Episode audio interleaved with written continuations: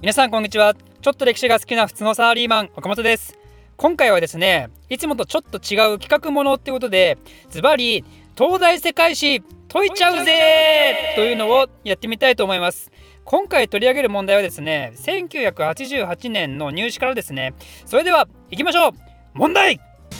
欧米において近代市民社会が形成されるにあたり、17世紀から19世紀初頭にかけて様々な変革が生じたが、それらの変革の様相は地域によってそれぞれ異なっていた。そこで、イギリス、アメリカ、フランス、プロイセン、プロシアの4つについて、以下の A、B の質問にそれぞれ10行以内答えを。質問 A、イギリス革命、ピューリタン革命及び名誉革命と、えー、フランス革命に関し、革命を引き起こした原因と革命が目指した目標とについて両革命を比較し、それぞれの革命の特色を述べよ。さらに、19世紀初頭のプロイセンの回復の特色と思われる点を指摘せよ。B、アメリカ独立革命に関し、ヨーロッパにおける諸変革との比較を念頭において、アメリカの場合の特色と思われる点を述べよ。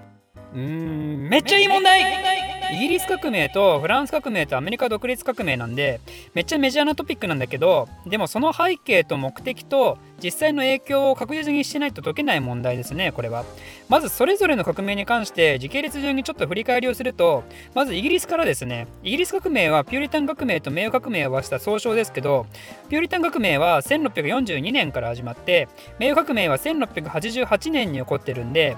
虫に刺されたピューと名誉回復ムハハーっていう語呂を知ってればね、まあ、17世紀に起こったんだなーっていうのが分かりますと。でピューリタン革命っていうのはイギリス国王の絶対王政に対して議会の中心勢力であったジェントリーがねこの人たちが中心となって先制君主のチャールズ1世に牙を向いたことから始まるんですけどこのジェントリーっていうのはピューリタンが多かったんですね。ピューリタンっていうのはイギリスのプロテスタントです。で王政を打倒した後はジェントリーたちを率いていたクロムウェルっていう人が恐怖政治を行うんですけどえー、そのクロムウェルが死んだ後やっぱり民衆が政治したらダメだね王政がいいねってことで、えー、王政復興したとここまでの一連の流れのことをピューリタン革命と言いますで名誉革命はやっぱりその王政復興を果たした王様のジェームズ2世彼はカトリック信者のために議会と対立がまた深まったんでやっぱりその人を追放してそして新たにプロテスタントであるオランダ総督のウィレムっていう人を国王に迎え入れたってやつでした。まあ事実としてはこんな感じなんですけどじゃあなぜイギリス人はピューリタン革命を起こしたのか。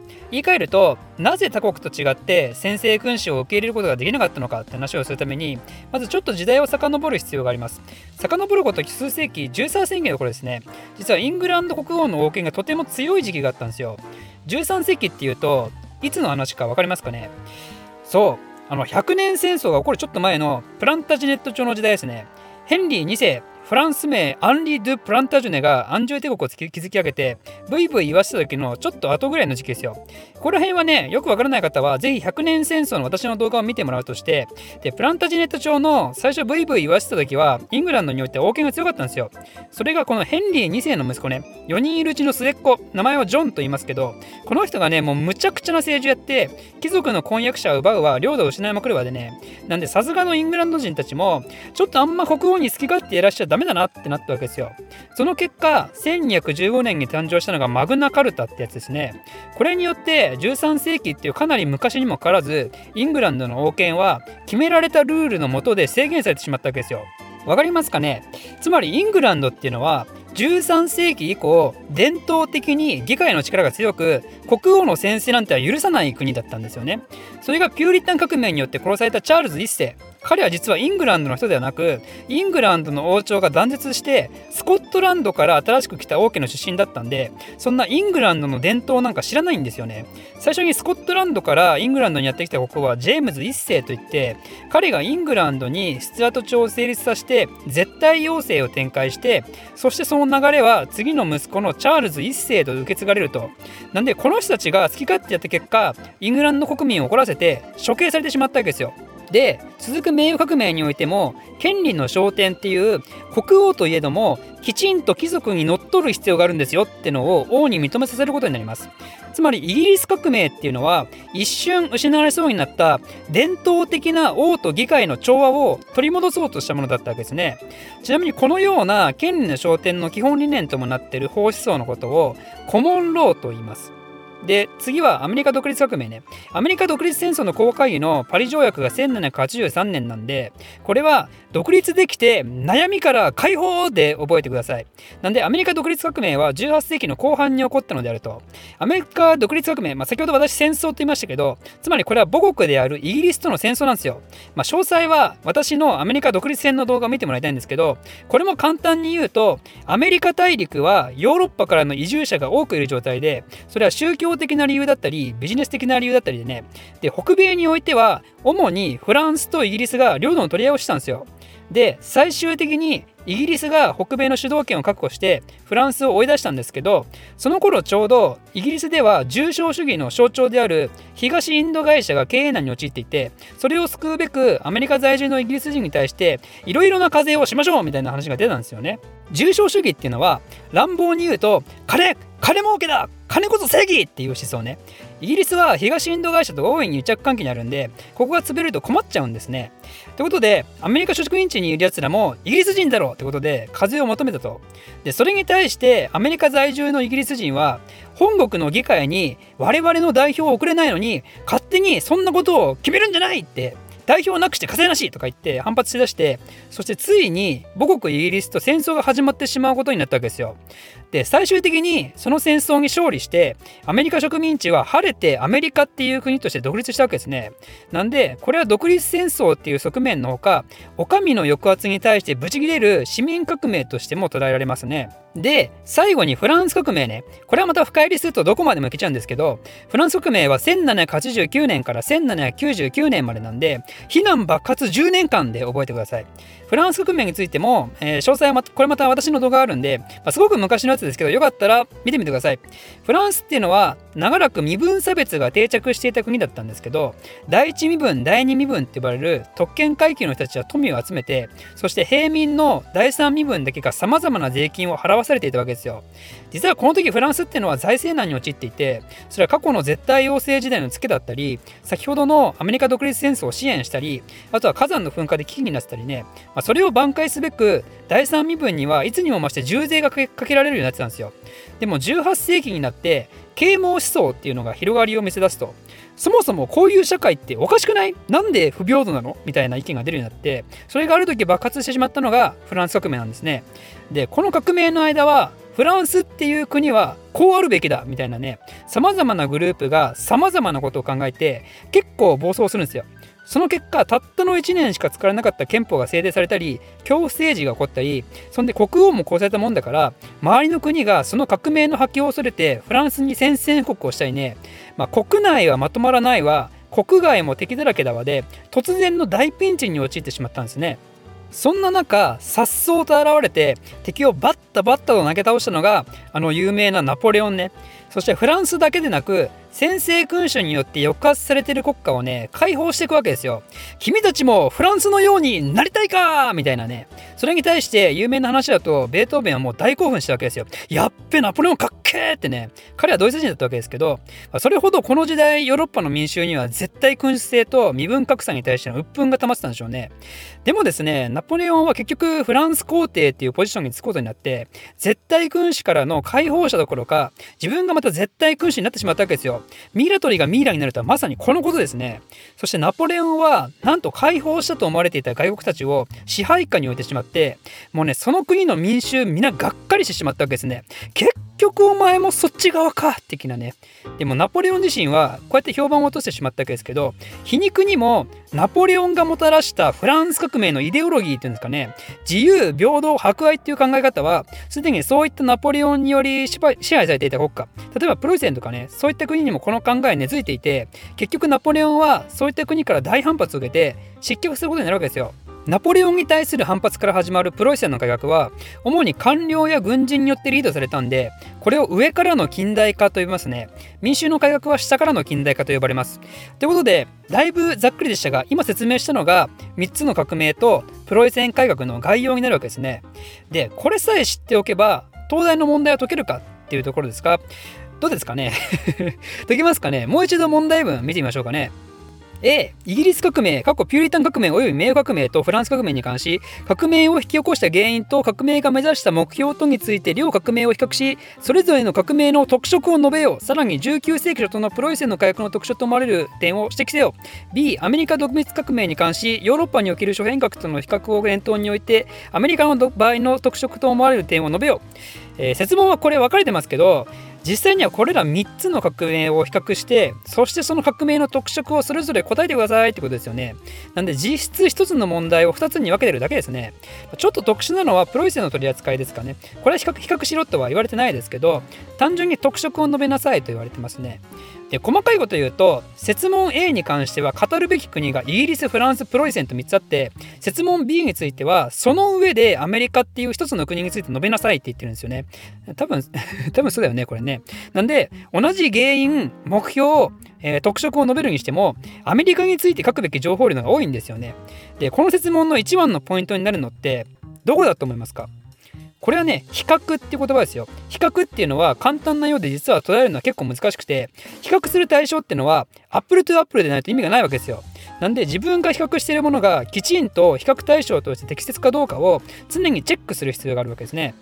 ということで、まあ、この点の場合はこういう表を準備してね、しっかり横比較をしましょうと。まあ、ちょっとポッドキャストで聞いてる方は興味あったら YouTube で見てみてくださいね。今回の質問で求められている比較対象は、それぞれの革命の原因、革命の目標、そして革命の特色ですね。で、これは質問にはありませんが、革命をテーマとして考える場合、常に意識していなければいけないのが、革命の担い手です。革命の担い手を差別化できれば、それだけで原因と目標が違いがはっきり見えてくるんでね。なんでこの比較表に革命の担い手も追加してしまいましょう。で担い手を比較するってことはその戦った相手も書いておきましょうね。で原因と目標を書くと、まあ、結果も書きたくなってしまいますけど結果については今回問われてないんで、まあ、ここは省略してしまいます。でこの担い手戦った相手と原因そして目標に関しては結構クリアですよね。これを比較するときその対象はそんなに難しくないと思うんですけど、まあ、ちょっと抽象的なのが特色ですよね。なんだ特色ってっていうね何をもって特色とするのか。私は足が速いですがあなたは食べるのが遅いですみたいなね。私が足速いのとあなたは食べるのが遅いのは両方人の特色ですけどこんなのは比較対象にならないですからね。これがさっき言った比較の難しさなんですけどなんでもうちょっと特色っていうものの具体性を持たせていきましょうかね。そんで設問 A はかける分量が限られてんでこのうちの情報をさらに絞って設問 B でこれらの情報をフルに活用していくって感じでしょうかね。ということで、えー、それぞれ一つ一つを埋めていくとどうなるかっていうのを見ていきましょう。えー、まず担い手からですね。担い手、えー、イギリスこれは議会ですね。でフランスこれは市民。そしてアメリカこれは植民地であると。でこれらの戦った相手っていうのは、えー、イギリスが国王相手に戦いました。フランスは第一身分第二身分といった特権階級を相手に戦いました。でアメリカは自分の母国であるイギリス、まあ、つまり宗主国と戦いましたと。えー、ここまではですね、まあ一言で書けるんで非常にあのシンプルだと思うんですけど、えー、原因からはですね、若干あの複雑になってきます。えー、じゃあまずイギリスからね、イギリスこの原因何だったかっていうと、ちょっと思い出してほしいんですけど、あのスコットランドから来たあのバカ、バカ野郎って バカ野郎って言っちゃダメですね。あの、議会を無視したね、あの、先制政治をやってきた王様がいたと。で、この人たちはスチュアート朝っていうとこから来てるんで、だからスチュアート朝の国王による議会を無視した先制政治の反発っていうのが、まあ、原因であると。で次フランス。フランスはあれですよね財政難に始まる、まあ、税金がねあの非常に第三身分の人たちにこう重税課されていてで今日第一身分第二身分の特権会議のやつらはそれを払ってないと。ふざけじゃないってことで、えー、始まったわけであるってことなんで、えー、原因はフランスの財政問題に始まる特権階級の免税特権の反発と。これですね。で最後アメリカ。アメリカは、えー、まずあれですよね重症主義の象徴であったインド東インド会社がねもう潰れそうになってしまったと。でそれであやばいやばいやばいってなってお金取んないとってなって、えー、宗主国のイギリスからアメリカ植民地に対して課税をしましたと。で、それに対して反発が起こったんで、えー、これの原因は宗主国イギリスによる植民地アメリカへの重症主義政策に対する反発。これが原因です。で、ここまではいいとして、じゃあ次目標ですね。えー、目標、何のためにこの改革を行ったのかっていうところですね。で、イギリス、えー、これはですね、王権に対する議会の優越ですね。まあ、言い換えれば、伝統的なスタイルを取り戻すと。そういうことを言いたかったわけですよ。で、次、フランス。フランスは、えー、これは第三身分がなんで、なんで俺らだけ税金払わあかんねんっていうことを言ってるわけなんで、だから自由と平等が保障された政府の樹立が欲しかったと。第一身分、第二身分も、お前らも税金払払えよっていうね、なんで俺らだけ払うんだよってことを言いたかったわけですよ。まあ、それこそが、えー、平等であると。っていうことであると同時に、まあ、第三身分っていうのは、まあ、いろんなね、あの制約があったんで、その制約を取り除きたいと。自由になりたいと。ということで、自由と平等が保障された政府の樹立っていうことをやりたかったわけですよ。で、最後、アメリカ。アメリカも、まあ、これ言っちゃえば同じですよね。あのイギリスっていうね、宗主国がいて、こいつらが税金を押しかけてきたと。なんで、それに対して、いやいやいやいやいやと、なんでなんでなんでってなってるわけですよ。なんで俺ら自由じゃないのって、俺自由を求めてアメリカ来たのになんで自由じゃないの？みたいなことになってるわけですよ。なんで言っちゃえば、これもフランスと同じですよ。自由と平等が保障された政府の樹立、これがしたかったわけですよ。で、ここまで見ると、ちょっと気づきますよね。目標、あれ、フランスとアメリカ全く同じこと書いてあるじゃんってね。全く同じじゃん、これって。なんでフランスっていう国も違うしアメリカっていう国も違うんだけどでもこいつらが掲げた目標ってのは同じなんですよ。ってことはこの目標っていうのは普遍性があるんですよ。決して一つの国だけに収まらない他の国にも波及する可能性がある普遍性というのがあります。だけどそれに対してイギリスっていうのはどうかっていうとイギリスっていうのは伝統的なイギリスのスタイルを取り戻すってことなんで伝統的なイギリスのスタイルっていうのはフランスとアメリカには適用されないんですよ。なんでこれは言っちゃえば特殊性を持ってると。特殊性を持った目標である。だけどフランスとアメリカは普遍性を持ってると。ここがねあの非常に大きなポイントだと私は思います。えー、で次外国への影響ね。外国への影響を考えるとイギリスっていうのは、まあ、これ外国の影響非常に少ないです。なぜならイギリスのこの革命っていうのはイギリス国内で起きた革命だからですよ。イギリス国内で起きてそれでそれでもう完結してしまったと。つまりイギリスの中の内乱にとどまったわけですよ。でフランスっていうのはそれに対して国際戦争に発展しましたよね。そのフランスで革命が起こってだけどそれを抑圧するために外国からいろんな干渉がされるわけですよ。なんでこれは国際戦争に発展してそして外国からの干渉を受けてしまったと、まあ、そういう外国への影響があったわけですね。で最後アメリカ。アメリカも実はイギリスの内乱が最初だったんですけどそれがだんだん国際戦争に発展していきます。いろんな国がアメリカのことをサポートしましたよね。アメリカが独立するのを非常に助けてくれたわけですよ、まあ、なぜならイギリスが嫌いだったから他のヨーロッパの人たちはね。なんで、えー、このねアメリカに関して言うと国際戦争に発展したんだけどでもフラランスと色味が違って外国からは支援されたんですよねフランスは外国から干渉されて外国がフランスふざけんじゃねえって言って戦ってきたのを、えー、アメリカの場合だったら外国がアメリカ頑張れっていう感じで、えー、干渉してきたと。なんで、ここはそういう違いがありますと。えー、最後、影響度合い、外国に対する影響度合いね。まあ、これは、まあ、さっきも言っちゃったのもなんですけど、イギリスの影響度合いは一番小さいですね。なぜならこれは内乱にとどまってるからですね。だけど、フランス革命っていうのは非常に大きいですよね。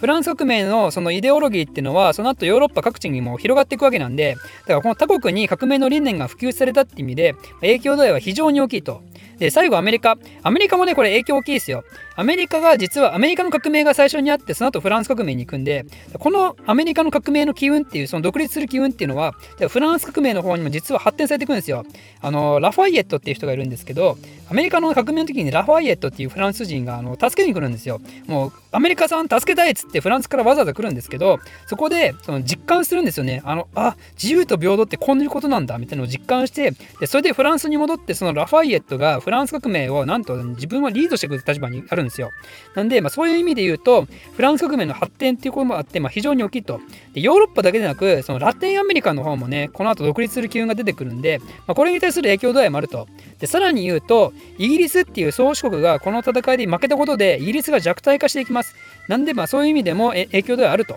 うことですね。